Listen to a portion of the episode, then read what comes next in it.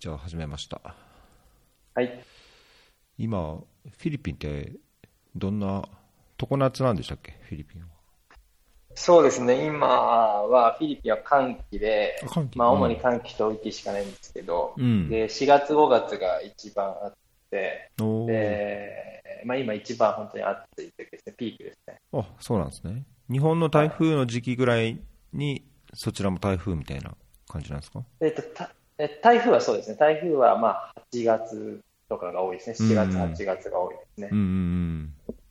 そうかそうか。だけど1年を通して、あ暑い感じ。そうですね。まあ12月ぐらいは少し落ち着きますけどう、ん。やっぱ今はなんか40度とかいってるみたいで、それと比べると、やっぱなんか12月ぐらいは25とかで涼しいなっていう気だいぶ過ご持ちになります。しやすい。うーん、あ、はいそうなんですね。こちらは、標高が2500ぐらいあるんで、あまあ、だいぶ涼しいというか、あまあ、羨ましいです海の島国、フィリピンとだいぶ違う感じですけど、はい、高橋一郎です、どうもよろしくお願いします。よろしくお願いします。はーい。えーっと、えー本日のゲストですね、石井さんです。石井武さんです。はい。石井武史です。よろしくお願いします。はいよろしくお願いします。僕も昔 NGO ちょっとやってたことありますけど、あんまり、あのー NGO のなんだろうな、こう、え NGO っぽいところよくわかんないかもしれないんで、はい。いろいろお伺いできればと思ってますけども、はい。あれですね、ちょっと見たんですけど、ライフで活動されてあ、そうです。あ、知ってます？はい。あの、ライフの米山さんとは米山さんしてもらって、はい。懐かしい。今イン、インド、インドかインドネシアに、なんかい、そうですね。インドに多分去年1年ぐらい行って、また日本に帰ってきたみたいな感じだったと思いお、そうなんですね。ます。はい。そうそうそうそう。もう、もう20年近く前の話ですけど。あ、そうなんですね。はい。えっ、と、石井さんは今、フィリピンでどのような活動をされてるんでしたっけ、えっと、そうですね。僕はですね、今フィリピンで、あのホーム・フォー・ホープという、まあ、団体を立ち上げまして、一応日本で NPO 法人として法人格を去年の年末に取ったんですけど、うん。で活動としてはですね、あの貧困をバックグラウンドに持つ子たちの自立支援をしてますね。うんうん。で、フィリピンで、まあ、あの貧しいっていうイメージが、まあ、一般的に多くの方が持たれる、まあ、単純にと思うんですけど、でまあ、そういうイメージとかも多分あるし、まあ、国としてもそこに対してはこうどうにか対策をっていうことで、まあ、子どもの頃は結構ある程度の支援が、まあ、あったりするんですね、国がこう現金支給してたりとか、うん。まあ、貧しい家庭の子供がいる、子供がいる家庭にはとか、まあ、NGO とかもたくさん活動しているんですけど、10代半ばぐらいになると、まあ、あとは、こう、健康に育ったら自己責任で頑張ってみたいな雰囲気があって、そのまま貧困に戻ってしまうっていうことが、えっ、と、今、まあ、いろんな団体が着目したりとか、まあ、僕自身もフィリピンで長く活動して、そういうことに、まあ、どうにかできないかなと思って、まあ、そういう子たちがこう、自分で自立して、えー社会の中で生きていけるようにっていう支援を、えーやっているところですね。うん。なんか、あれですか？支援は、こう、整形工場とか、そういう、就労支援みたいなのも含めてやられてるって感じなんですか？そうですね。はい。えっと、今、主に高校生ぐらいの年代の子たちを見てるんですけど、うん。15歳から20歳ぐらい、まあ、始まったばっかりなんですけど、で、そういう子たちが、まあ、次のステップに、まず進めるっていうことが大事なので、まあ、就職、希望する子であれば、就職先を今こう、ちょうど今そのタイミングで探してあげたりとか、まあ、大学に行きたいのであれば、奨学金を一緒に探したりとか、まあ、ちょっとまだ今こ、僕らの方で検討してるんですけど、奨学金をまずこちらで出すとか、いうところも考えてるんですけど、あの、まあ、僕自身10年ぐらいフィリピンと関わってきて、うん。例えば奨学金をもらっても、あの、まあ、やめ、大学辞めちゃうとか、うんあと、あの、まあ、あどっかの NGO の支援を小さい頃受けていて、そこでそこから離れるときに、まあ、就職先まで紹介してもらったけども、まあ、半年ぐらいで辞めちゃうとか、あのそういうことは結構目にしてて、うん。でだから単純にこう次のステップにこう乗せてあげるだけだと足りなくて、やっぱりその前の時点で、えー内面的にこうエンパワーしていくっていうか、まあ、その社会に出ていく自信を身につけたりとか、まあ、そういうことが必要だなっていうのを僕はそう感じて、えーなんかセミナーみたいなことをその高校生の段階でやるっていうところを今やってます。うーん。うんと、ホーム、ホームホホープとしてホはまだ始め、はい。活動はまだ始まったばかりというか、そんなに経ってないってことなんですか？そうですね、半年ぐらいです。うーん。場所はどこら、マニラとかでやってるんですか？あえっ、と、あの、フィリピンのパンガシナンっていう、マニラから、まあ、4時間、5時間、車で4時間、5時間ぐらいのところでまあ、あんまりこう、日本人には知られてないようなところなんですけど、うーん。田舎の方ですね、北の方に行く感じですか？そうですね、北の方です。うーん。僕も一回、い何何回かフィリピン行ったんですけど、なんか北の方に一回行ったことありますね。なんか NGO、どこだったかな？もう20年近く前なんでよく覚えてないですけど、はい。うん じゃあ、あの、長距離バスみたいなの乗って行く、そうですね。高速道路はい乗って行くようなところですね。そうですね。はい。あはいはい。うーん。そこの、その今、えっ、と、ホームフォーホープの活動をはい始められたそのきっかけっていうの、その10年ほどか関わられてたっておっしゃいましたけど、どのような形ではいフィリピンにその関わり出して、その今のはいその法人設立と活動に至ったんでしょはい。そうですね。あの、まあ、最初から話すと結構長くなるんですけど、うんあの、まあ、初めてフィリピンに行ったのが、あの、大学生の、大学1年生の時なんですけど、その時に、あの、NGO がやってる、あの、ワークキャンプ、こうんうん。海外ボランティアプログラムに参加して、まあ、その時初めて、初めて海外ででフィリピンに行ったんですけど、で、まあ、その時にやっぱこう、貧困の、まあ、現場を目の当たりにしたりとか、うん。えっと、まあ、子供にこうマニラで物乞いをされた時に、まあ、すごくショックを受けて、自分自身に何かできないかって、あの、いろいろ考えて、で、まあ、すごくそういうきっかけができて、で、その時に、まあ、日本に帰国してからも、こう、ずっと、まあ、自分自身何ができるだろうかっていうところを考えてた時に、まあ、その、ワークキャンプやっていた NGO に、まあ、ボランティアとして関わることが、まず、番身近だし、自分にできることなんじゃないだろうかっていうことで、えっと、そこに関わり出して、で、まあ、学生ボランティアとして。でそれから2年ぐらいずっとそこで活動してたんですけど、あの、その後にまたフィリピンに一人で大学3年生かな、時に行ったんですけど、ほう。まあ、自分自身やっぱこう何かしたいと。すごい、まあ、どうにかして現状を変えたいとか、うん。っていう思いがあって、まあ、その物乞いを、あの時物乞いされた子供には何かしら返すことは直接できなくても、まあ、そういう子たちに対して何かできるんじゃないかと思って活動を続けてたんですけど、まあ、まあ2年後にそのマイラに戻った時に、まあ当たり前なんですけど、同じような現状がある。うん。子供たちは路上で寝てるし、で、僕もこう、いろんな子供に話しかけたりとかしたけれども、やっぱりこう自分にできることは何もないと。すごくこう、無力感というか、虚無感というか、いや、何もできないなっていうのをすごく感じて、で、その時、まあ自分自身がなんか2年間一生懸命やってきたことがすごく無意味だったのかなと思い、うん。で、出たんですけど、まあその後にその、僕がずっと活動してた団体が、まあ、児童養護施設を支援しているので、そこの施設に行った時に、まあ改めてその施設を見て、でそこに子供たちが、まあ、もともと路上にいたりとかした子供たちが、今こう、まあ生き生きと生きてるというか、笑顔で生きてる、こう、輝いてる姿を見て、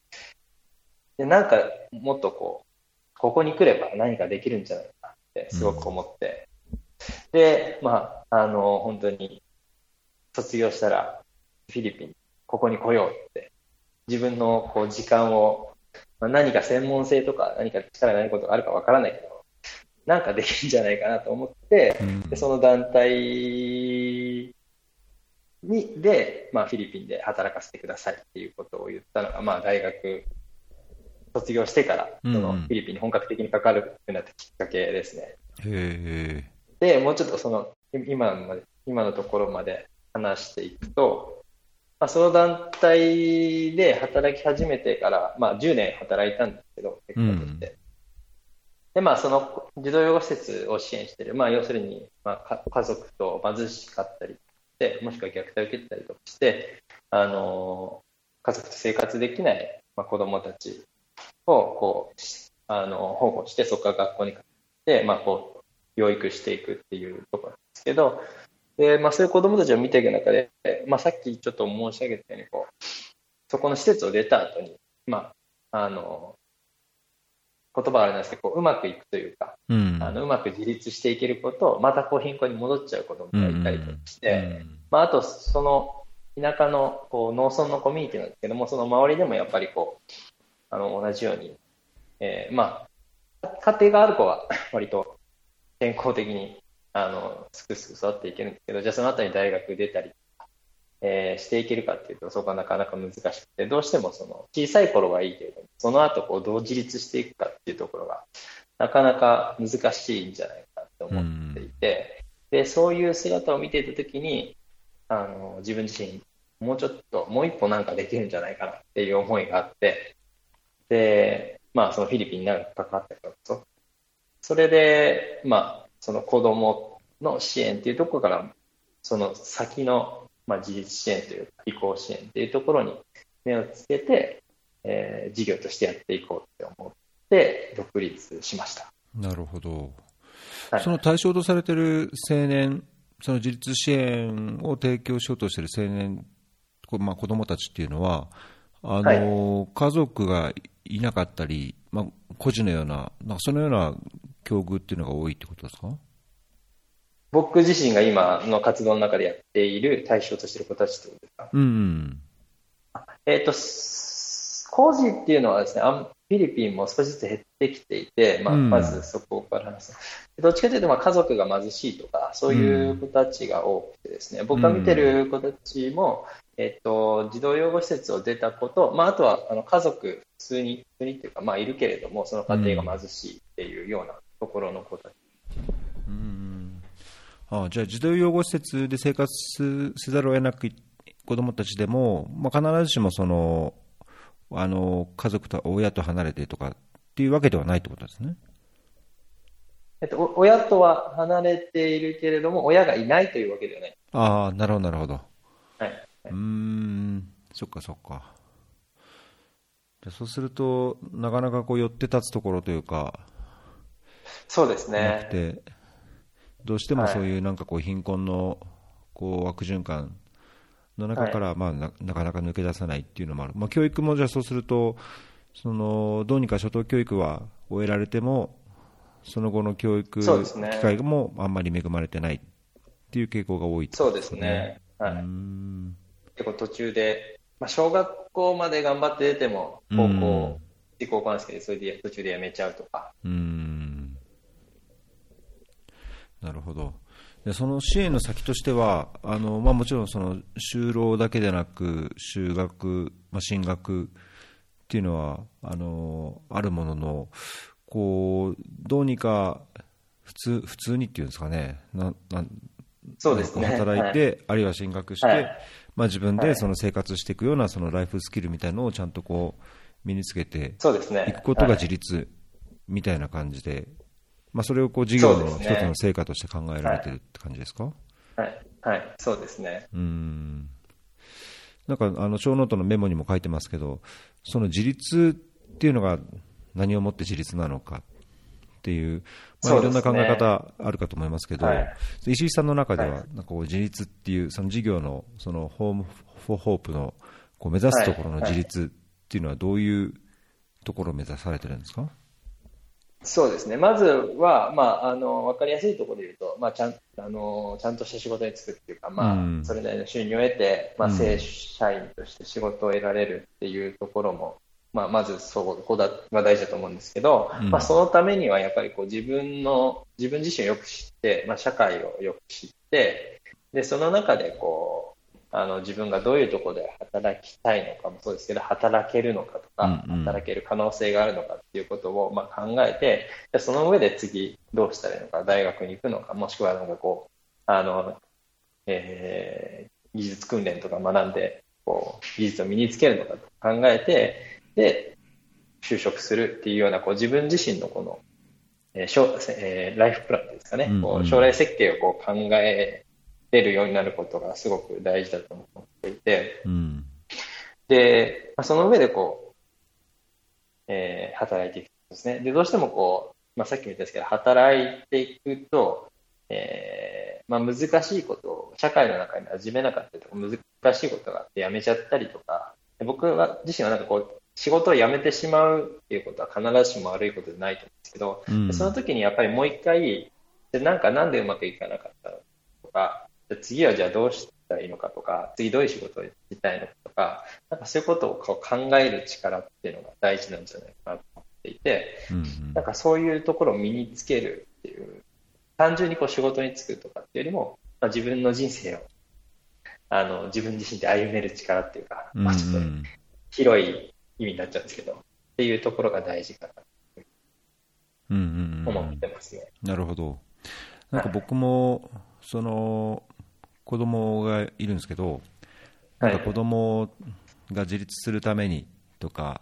はい。まあ、あの子育ての中でその子供がどう育っていくのが望ましいかっていうのを まあ考えることもありますし、まあ、親としてどうするべきなのかっていうのを、まあ、こう本読んだりいろいろその中で自立っていうのは何なのかって、まあ、自分の中では答えになってるようなならないような気も考えがあるんですけど、なんか自立っていうと何でもこう自分でちゃんと仕事できて、あの生計立てて、あの独り立ちするみたいな、まあ、書いて字の通り自分で立つみたいはない。感じ、まあ、すごいこう自分でのどうにかできる力っていう印象ありますけど、僕のなんかイメージでは一つ、その支え合えるというか、そのはいはい。まあ、コミュニティなのか社会なのか、はい。そういう中で、はいこうもちろん頼れるところは頼って、えーはい。またはそう助けるところは助ける、助け合える、はい。まあ、それもなんかこう一つの自立のある、あっていい姿とか、はい。あるべあるあるべき姿かなと思うところがあるんですけど、まあ、フィリピンとかはい。も多分そういう、まあ、いわゆる途上国というか、あの低所得国の中にはある、こうやっぱりその人とのこう関係の深さとか、まあ、そういうのがなんか、あのちょっとイメージするところとしてあるんですけど、その自立支援の活動とか事業の中で、その個々人のその生きていくそのライフスキルみたいなところの中には、そういう関係性、人間関係っていうところも非常に重視されてるっていう、まあ、話聞いてるとそういうイメージを感じたんですけど、そういう理解で間違いないですか？そうですね。あのー僕がこう見てる子たちっていうか、僕の活動で見てる子たちっていうのは、その、まあさっきも言ったようにこう貧困のコミュニティって、貧困のコミュニティで言うと、まあ経済的に貧しいっていうこともそうなんですけど、まあ情報と機会がもう同時同時に乏しいっていうか、うん。あのどうしてもその家庭と学校、子供だったら家庭と学校の中の行き来しかないし、でその中だと、まあ、その中の情報しか得られないし、で例えばこう、まあ、外でのなんか活動に参加したりとか、うん。まあ、例えばこう、もうちょっと年齢が高くなると、まあ、フィリピンってあんまりアルバイトみたいなのが一般的じゃないんですけど、こう学校が休みの期間にこうサマージョブって言って、うん。サマーバケーションの間にちょっと仕事をしたりとかで、そういうことを知ってる子がいたりとか、うん。まああとはあの他の NGO だったりとか、もしくは教会とか、あとは、えっと青年会議所みたいな、そういうところの活動がいろいろあったりするんですけど、そういうところに、そういうことを知らないで、ずっと家と学校の行きだけで、そういうそういうところに参加したりとかっていう、まあ、第三の場所みたいな、あの学校と家以外の場所がないんですよね、コミュニティが。うんそういうところもこう、さいそういう場作りもまあしていきたいなと思っていて、で、まあ、ここに、僕のところに来てこう支援、トレーニングを受けた子たちが、まあ、一つのその、まあ、仲間じゃないですけど、になって、ここを出て大人になってからも、つながる人、関係性があったりするといいなっていうふうには思いますね。うんどうしてもこう、自分だけで何か解決していくっていうのは難しいので、うんうんうんうんそうですね。うん。いや、なんか、あれですね。大変ではありそうですけど、なんかこう、活動の中でそのターゲットというか、支援の対象となった子どもたち、青年たちっていうのは、長くこう、まあ、例えばこう、ね、たまにはうまくいっても、やっぱりこうつまずいて、おっしゃったようにこうやめたりとか、継続できなかったりとか、まあ、環境によって難しいところがあると思うんですけど、そのどのぐらいのスパンで、こう支援のこうタイムラインっていうのを考えてらっしゃるんですか？えっ、とですね、まあ、今の時点でこう考えているものだと、うん、まず半年間、あのえーまあ、そ1週間に1回ぐらい、まあ、学校に行ってるので1週間に1回ぐらいを目安に子たちを対象してるので1週 ,1 週間に1回半年間トレーニングしてで半年間終わったら、えーとまあ、主にその高校をもうすぐ卒業するっていうような子を対象してるの対象にしてるので、まあ、その後この就職する大学に行くかみたいなところの支援をして、でその後またあの別の子たちを高校生を半年間1週間に1回トレーニングする中でその以前トレーニングを受けた子たちにこうサポートしてもらうことで入っていくっていうような感じで、まあ、先輩が後輩をこう見ていくじゃないですけど、まあ、そういう、ままだそこにはちょっとこれからっていうところなんですけど、そういうような形で、まあ、週1回は難しく月に1回来てもらうとかしていくことで、まあ、継続的に見ていきたいなと思ってますね。うんなるほど。じゃあ、なんかその半年の支援、関わりが、直接的な関わりが終わっても、もう少し違う立場で、その、こう関わってもらう中で、その支援の結果をこうモニターしつつ、フォローしていくみたいな仕組みを作ろうとしてるんですね。はい。はい、うん。じゃあなんかその事業成果というか、その活動の成果を見る上では、そういうなんかこう、おいおい間接的な関わり方で活動にも関わってもらいながら、こう、活動の成果をこう見ていくというようなイメージなんですか？そうですね。はい。まあ、あとはなんか、評価項目っていうか、まあ、自己評価と他者評価みたいな感じで、どういう力が必要かみたいなところもこう考えて、なんか、ある程度目に見えるような評価もしていきたいなと思うんですけど、まあ、結構その辺にこう難しさを感じたりとか、どういう項目作りをしたりとか、結局こう、数字ではこう、ね、自己評価して頑張れたみたいに見えても、いや本当にそれでか、じゃあこの子は自立できるなって言えるのかみたいな、なんかその自立できるっていうのも、あの、目に見えるものじゃなかなかないので、やっぱりこう将来を見て、なんか、あ、この子頑張れてるなって、もうちょっと長い目で見て思えた時に、初めて達成できたって思えるものなのかなっていうのをすごい感じるので。うん確かにね、なんか自立をこううまく表せるインディケーターがこうはっきりあるような、ないようなというか、人それぞれで、そうですね。もね、ありそうですからね。はい、はい。うんあの結構その、まあ、草の根っていうか小さなこう枠組みで活動しているので何百人何千人を対象にしているわけじゃないっていうところで、うん、今すごく話しているのはあのその、まあ、評価評価指標とか項目にこう引っ張られすぎないでなんか個別にこう継続的に話をしていく中であ自律的だなって思えるといいよねみたいな話をしてたりとかもありますね。うんなるほど。なんかそのこれまでの経験を踏まえてその立ち上げられたっていう活動のそのなんだろう NGO っていうところにもついてもお伺いしたいんですけど、はい、その、はい、まあ、NGO ってすでに10年ほどご経験されて、はい、あのずっとその当初からあのどうにかしたいっていうふうに関わりたいと思ってたフィリピン。で実際にご自身で NGO を立ち上げられた、まあ、その職員としてではなくて自ら組織を立ち上げたっていうところには何かこう、思いやきっかけがあったんですか？そうですね、あのー、まあ、大学卒業して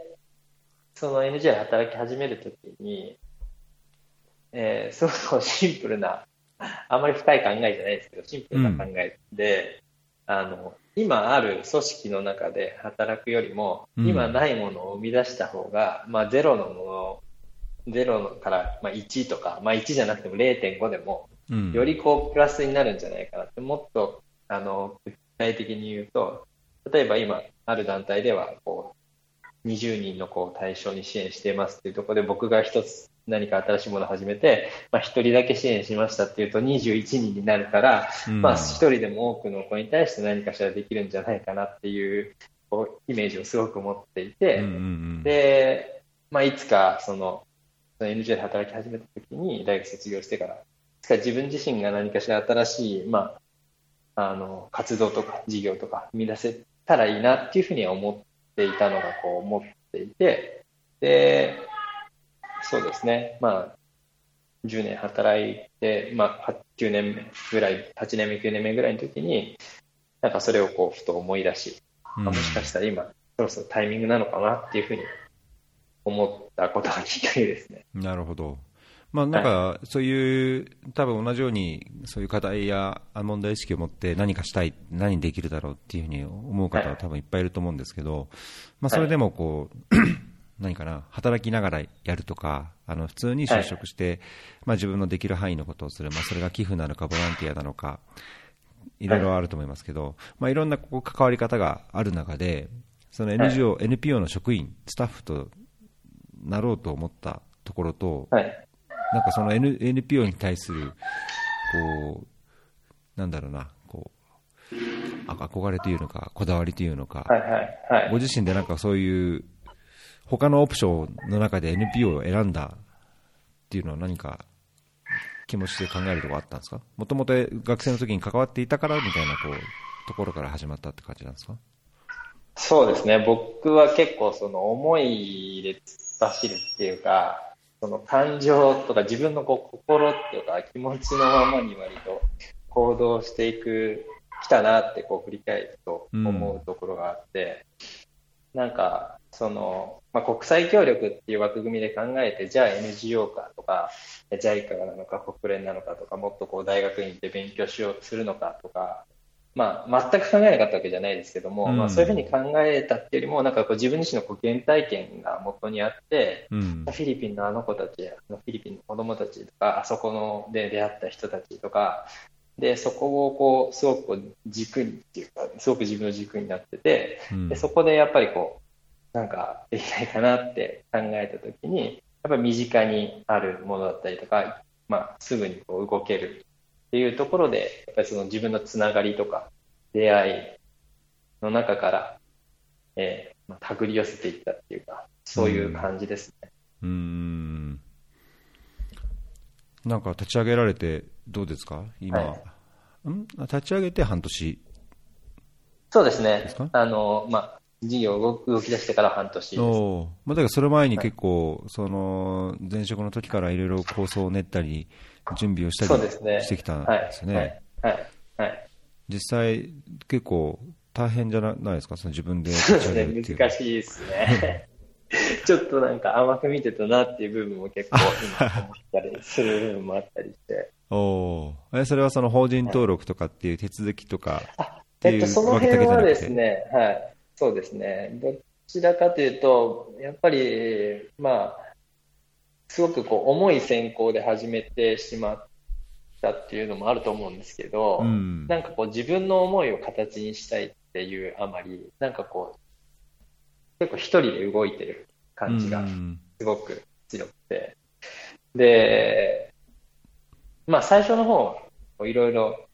イメージ練って、まあその通りにこう作ってくるからいいんですけど、うん。やっぱりこう、どうしても思い通りにいかないこととか、予定通りにいかないことがあってに、方向転換とか、うん。計画変更とかしなきゃいけないときに、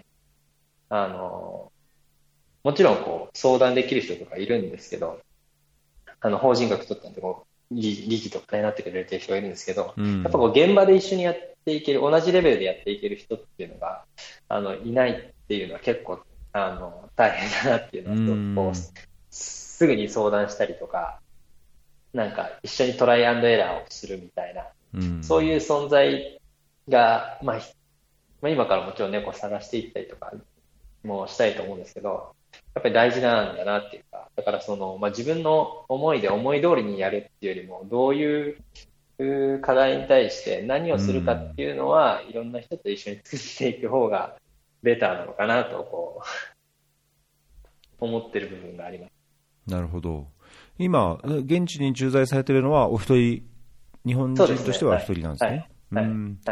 で、現地のこうスタッフを雇そうですねったりとかはいしてるんですか？そうですね。まあ、フルタイムじゃないんですけど、パートタイムで、あの、二人、今関わってくれてる人がいる感じ。うーん、そうかそうか。まあ、そうすると、そのアドミンというか、組織運営もしつつ、事業運営管理もして、まあ、そうですね。もろもろこう、やっぱり何でもかんでもやんなくちゃいけないっていう感じそうですね。はい。うーん結構時間的にすごい大変そうですね。時間的にもこう、中身的にもクオリティ、クオリティとしても、そうですね。はい。もう、時間拘束は、ほあれですか？あんま自由な時間もなく、ひたすら活動してるようなところってありますか？うーん。まあ、そう。まあでも、どっちかというと、前の前職の方が結構、うん。なんかやることがどんどん降ってきて忙しかった感じで、今自分で作ってる分もあって、まあ自分のペースでできるっていう意味では、うん。あの、少し、まあ、忙しさっていう意味では、あの、大変じゃないかなっていう部分もあるんですけど、うん、ただ逆になんかその自分でペースを作っていかなきゃいけない難しさみたいのは結構ありますね。うーん。まあ、あとはそうですね、どうしてもその今は、えっ、と、そのホームホーホープっていう団体では、その4月を年度の終わりにしてて。で、今ちょうど年度の終わりなので、どうしてもこう、いろいろ、その、事務的な部分でやらなきゃいけないことが増えると、こう、活動が結構止まっちゃうっていうか、なるほど、なるほど。そうですね。えー両方同時に動かす難しさをもうちょっとこう現地の人とか生かしていかないとダメだなっていうのはすごく思ってるうーん。そうか。今一番じゃあ、忙しい時ですね、また。いろんな。そうですね。えーなんかちょっと話変わりますけど、あのー何でしたっけ？石井さんも NPO ラボに入られてるんあ、未来ラボ、はい、はい。あ未来ラボはい、入ってます。はい。どうですか？それはなんかラボがこうまた NGO の運営や事業展開に役立てられてるようなところってあるんですか？そうですね。僕がそもそも入ってきてとしては、まあこれ、その、新しく事業を始めるにあたって、やっぱりこう、あの、小さい組織とか、まあ一人で、ほとんど一人でやるっていうこともあって、こう、インプットとか減るだろうなと思って、うん。で、それで情報を得たいなと思って入ったうんんですね。おなるほど。で、まあ、はい。それで結構その、まあ、毎月1回とか2回ぐらい、そのゲストを招いて、オンライン講演っていうのかな？あの、定例会をやってくれてるんで、まあそこでこういろんな情報を得たりとかそうですけど、まあ結構大きかったのは、こう、つながりがこう広がったっていうのは、増えたっていうのはありがたい。いなと思ってますね。なんかこう、インプットも減るけど、実は結構アウトプットも減ったなと思っていて、うん。で、まあそういう意味で、特に前の団体ってこう学生のボランティアとかなり関わったりとか、うん。でそういうつながりもあって、大学とか高校で話をする機会があったりとかして、まあそういう意味でこう、自分自身の活動をアウトプットしたりとか、人にいろんなことを教えたりとか、まあっていうのがあったんですけど、その、まあ、こう、数がかなり減ったんですけど、それがこう、うん。またオンラインサロンっていうつながりが増えたことで、まあいろんな人と話すきっかけができたりとか、っていうようなところはあります。うーん結構いろんな、その本当に NPO に関わってる方がやっぱり入ってらっしゃるんですかね、サロンには。そうですね。あの、NPO を立ち上げてる人もいますし、うんまあ、職 NPO 職員もいて、学学生もいますし、まあ、あと大学の先生とかいたりとか、うんあとはまあ社会人でその NPO 興味ありますよっていう人がいたりとか、そういう、そうですね。いろんな人がいますね。うん。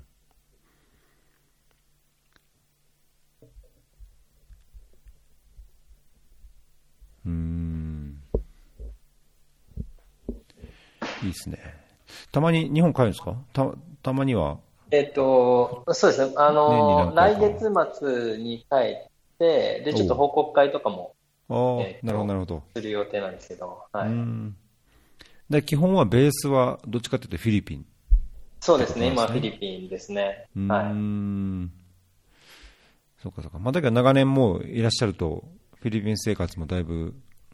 もう慣れたというか、いいそうですね。あのーはい。なんか食事とか文化とかは、あのー全然そんなに苦じゃないんですけど、まあ生活とかもそうですけど。うーん。はい。ただ今まで結構その一つの NGO の中で、そのコミュニティの中でやってきたで、で、その前の団体っていうのは僕が入った時点でまあ15年ぐらい経ってて、うん。そこのコミュニティでの関係性がすごい、まあ、できてたんですよね。で、まあ、僕自身、まあ、新しく始めて、で、いろんなこう新しくこう、まあ、人とのつながりを作ったりとか、まあ、一緒にこう、あの、自分の事業を理解してもらって、協力者になってもらったりとか、まあ、応援してもらうっていう時に、うん。その辺でこう、今までなかったこう人間関係っていうか、があったりして、まあ、結構そこにまた難しさを感じたりとか、なんかこうちょっとストレスを感じたりとかっていうことはあったりします。うーん。そうか。あんまりマリマニラとかも、あこう、行かないんですか？マニラ、たまに行きますね。たまに。あの、はい。えっと、マニラの方がやっぱこう日本人コミュニティが多いので、まあうん。日本人、まあその人たち、日本で、日本じゃない、日本人でこうマニラで起業されてる方とかいるので、まあそういう人たちの話を聞きに行っていろいろヒントもらったりとか、まあその中でこう、ちょっとこう、例えば、まあ僕が見てる、今考えてるのは僕が見ている子たちを、うん。マニラにこう、スタディーツアーじゃないですけども、国内スタディーツアーじゃないですけど、行おーって、こううん。日本のこう、えー企業さんとかに行って、なんかこう、働く上でこういうこと大事だよって話してもらったりとか、まあ、少しこう視野を広げるっていう意味でも、うんそういうこともやっていこうと思ってて、その辺でこう、あの、一緒にやってくれる人にを探したりとか、そういうことも、でもマニラに行ったりとかします。うーん。へえ。なんか、素朴な疑問として、こう、フィリピン以外で、こう、似たようなことを、まあ、似たような境遇にある子供たちを、こう、はい。支援したりとか、そういうのは、はい。あんまりこう、考えたことないんですか？とにかくフィリピンっていう。ああ、そうですね。それか、まあ、僕は日本ですね、やっぱりこう、日本人っていうのはあすが、日本の、まあ、こう、自分がやっていく上で、ね、日本でこう同じようにこう、じまあ、施設とかを出た子たちのこうん。う支援とか、移行支援とかあってですね、そういうのを見てるのもそうですけど、そうですね、まあ、あとは日本、あのーさっきも言ったんですけど、こう前職で大学生と関わることが結構多かったので、うんやっぱりこう日本、なんか大学生のパワーっていうか、そういう感じるので、で自分自身、すごく今、活動して思うのは、やっぱり、まあ、あの、分かってたことなんですけど、まあ、改めてなんかこう、自分にできる範囲のことってすごく小さいなって思うので、うん。なんか、まあ、今はそこに集中していく必要があると思うんですけど、なんかこう、もっと日本の若い人たちっていうか、大学生とかいろんな挑戦する、ことを挑戦するところを応援したりとか、なんかそういうこともなんかやっていけるといつかはいいなと思ったりとかしてます。うん、そうかそうか。なるほど。まあ、だけど、その、に日本でもフィリピンでも、その、青年っていうか、こう、ちょっと、社会にこれから出るような、こう、若い人への、こう、やっぱ支援っていうのがじ、ご自身の中での、こう、軸にあるような感じなんですね。そうですね。うーん。なるほど。いいですね。面白いですね。面白いっていうか、面白いですね。えー、そうか、じゃあこれからは、まずはこの、ホーム・フォー・ホープではい。活動を、こう、より、なんだろう、しっかりと展開していって、ゆくゆくはなんかこれをどうしていこうとか、まあもちろんその、より多くのね、一人一人でも多くの子供たちというか青年たちの自立につながるようにっていうのはあるでしょうけど、これ、はい。ホームフォホホームフォホープのこう未来としては、例えばそのこはいの活動範囲を広げていくなのか、はい。なんかこうどういう関わりをしていくみたいな、なんかその将来像としてはどんなものをお持ちなんですか？そうですね。その広げていけたらもちろんいいなとは思っうん、ていて、ただちょっとそのまあ、どういう広げ方があるのかとか、まあ、広がりの可能性とかをちょっとこう見つつ、えーとまあ、この1年、2年はやっていこうかなっていうところで、でその中でやっぱりこう現地のパートナーをしっかり見つけて、うん、あの僕自身がこう、なんていうんですか、メインのアクターっていうかプレイヤーになるよりも、やっぱり現地の人たちがあの作っていけるものの方が持続性もあるし、やっぱり大事だと思うので、えっと、まあ、そういう意味で、あの、一緒に、まずは一緒いろんな人に今話したりしてるんですけども、あの、一緒にやっていける人を見つけて、あの、その人が作る、その人と一緒に作っていきたいなっていうふうに思ってて、で、それで、こう、現地の人たちで回せるような、あの、ものに、活動になったらいいなっていうのはまず一つ思ってますね。近いと。なるほど。じゃあどっちかというとこう、何でもこう自分が自分がっていうよりは、その共感して同じような手法やこう事業をこうちゃんと展開できるところをこう探していってっていうことなんですね。はい。はい。うん。いやいろいろ苦労というか、大変なことも多いでしょうけど、はい、なんかやりがいはすごい大きくていいですね。そうですね。あの、はい。あの、自分がこう、やりたいと思ったことを形にできてるっていうのは、まあちょっと、そうした喜びもありますし、まあさっきも言ったんですけど、最初に、もうちょっと前に言ったんですけど、この、もともとなかったものを生み出すっていうのは、うん、なんかこう、やりがいはあるなっていうふうには思います。うん。そっか。いや、なんかフィリピン、ままた話変わるんですけど、フィリピンで、こう、僕の記憶に何があったかなと思って考えたときに、思い出したのが、あの、卵、卵なんですけど、たあの、ひ、ひなが、なんていうのかな、ふ、孵化してないけど、あの黄身じゃなくて、なんか45日で孵化するけど、なんか40日で、うん、ゆで卵。そうそうそう。卵じゃないけど。あの、黄身じゃなくても、ひなになってる卵が、そうですね。そう、なんかあったなと思ってふと思い出したんですけど、はい。なんかそんな、そんなぐらいしか、よくあります。思い出せなくて、あれなんですけどね。フィリピンの他の魅力って、フィリピンの魅力、僕はもう完全に人だと思ってますね。おお、本当に。人がいい。まあ、はい、人がいいですね。一緒に仕事すると結構大変っていうか、ストレスとまる部分ありますけど、うん、でも旅行とかで来て仲良くなったりとか、もう友達としては本当にいいですね。なんか、僕すごくこう悩んだりとか、深く考えたりとか、落ち込んだりとか、なんかこう、そういうことあるんですけど、フィリピン人って、うん、あのすごくこう、よくハッピーゴーラッキーっていうか、うんうん、ラッキーゴーハッピーっていうのかな？あの特にこう田舎の方とか行くと、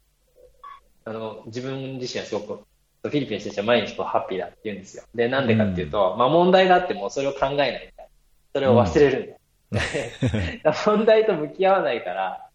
なんかこう日本人的にはそれってなんか良くないんだよ。現実逃避じゃないみたいな感じなんですけど、うん、とにかく問題と向き合わずに楽しいことだけやっていってみたいな。で、なんかまあ、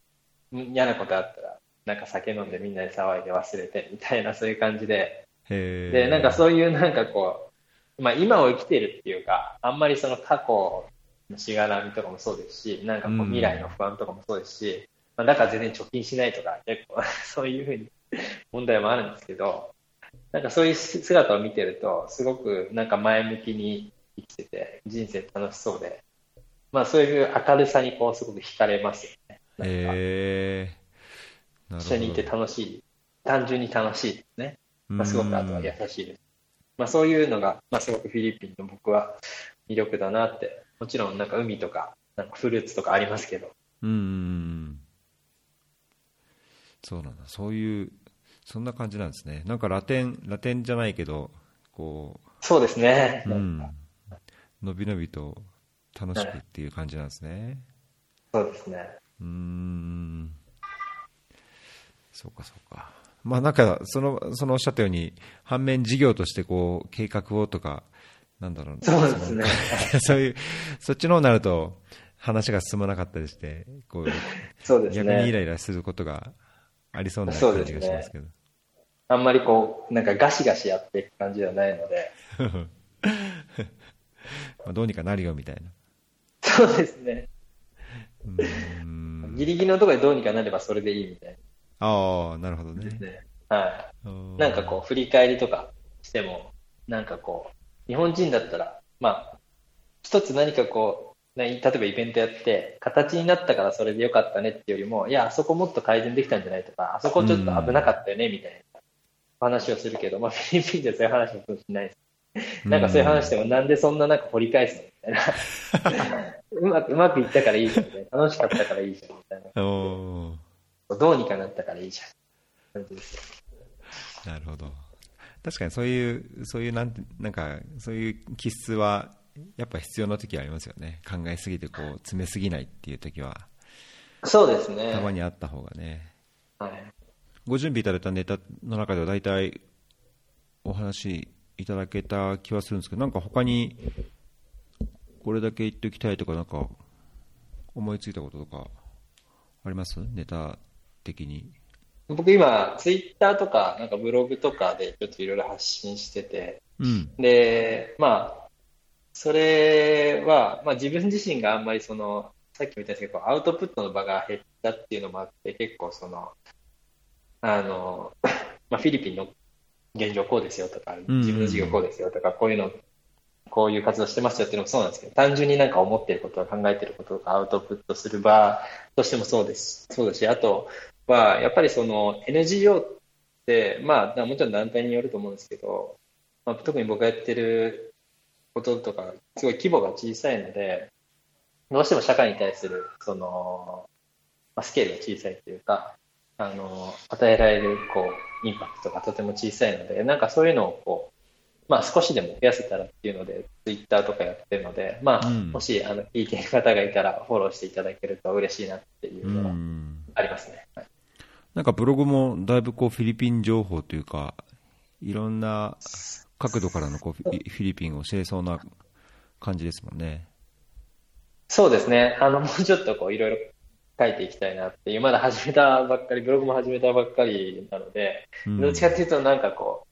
あの、なかなかブログにパワーを、まあ、避けてないけども、ちょっと頑張って書こうっていう感じで書いてて、なんか、割とこう、旅行情報みたいな、旅情報みたいな感じになってるんですけど、まあ、それはそれでいいんですけど、それ以外にももうちょっとこう、深い部分もこれから書いていきたいなって、フィリピン人のこう考え方とか、うんまあ、さっき言ったような、その、まあ、そういうのがこう、ある意味で日本人に足りてない、なんか生きていくためのヒントみたいになるんじゃないかなって思ってる部分もあるので、なんかそういうのも書いていけたらなと思ってるんで、もし、あのよかったら見ていただけるとなるほどあ。りがたいですね。はい。じゃあこれはショーノートに貼って、まああの、ああホームフォーホープのホームページと合わせて、あありがとうございます。そうですね。ホームページを見ていただいて。はい。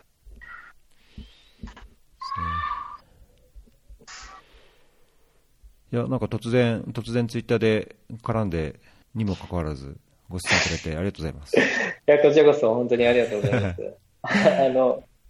僕、あの、ちょっとそのツイッターとかでも、あの、DM のやり取りの中でも言ったと思うんですけど、あの、この、フェアリーっていう、フェアリー FM っていうの知らなかったんですけど、その、あの、連連絡いただいてから知って、うん。で、あの、何個か聞かせてもらったんですけど、なん。かかなり、いやいや、なんかこう、せまあ、専門性というか国際協力について、まあ、あの、いろんな話をされてて、いや、僕が出ていいのかなってすごいこう悩みながら今日迎えて、今も話してるんですけど、いやいや、そん 専門だけでなく、こう、はいもともとこう海外生活はい、みたいな、こう生活事情みたいな。のもテーマとして扱うことになってるので、あのい、ろんなこう特に形やこう枠も決まらず決め決めずに、はい。いろんなそういう情報をこう、ね、発信できればっていうのが趣旨なので、あのその人その人のそのあれを経験と考えをこう発信してもらうのが趣旨なので全然あの僕だからとか私だからとかっていうのは基本的にないっていうふうに僕は思ってますけどあありがとうございます。はい、うんありがとうございます。それぞれのこう、ね、よ良さというか経験とその人が考えていることをやっぱり伝えるのがはい大。切かなっていう、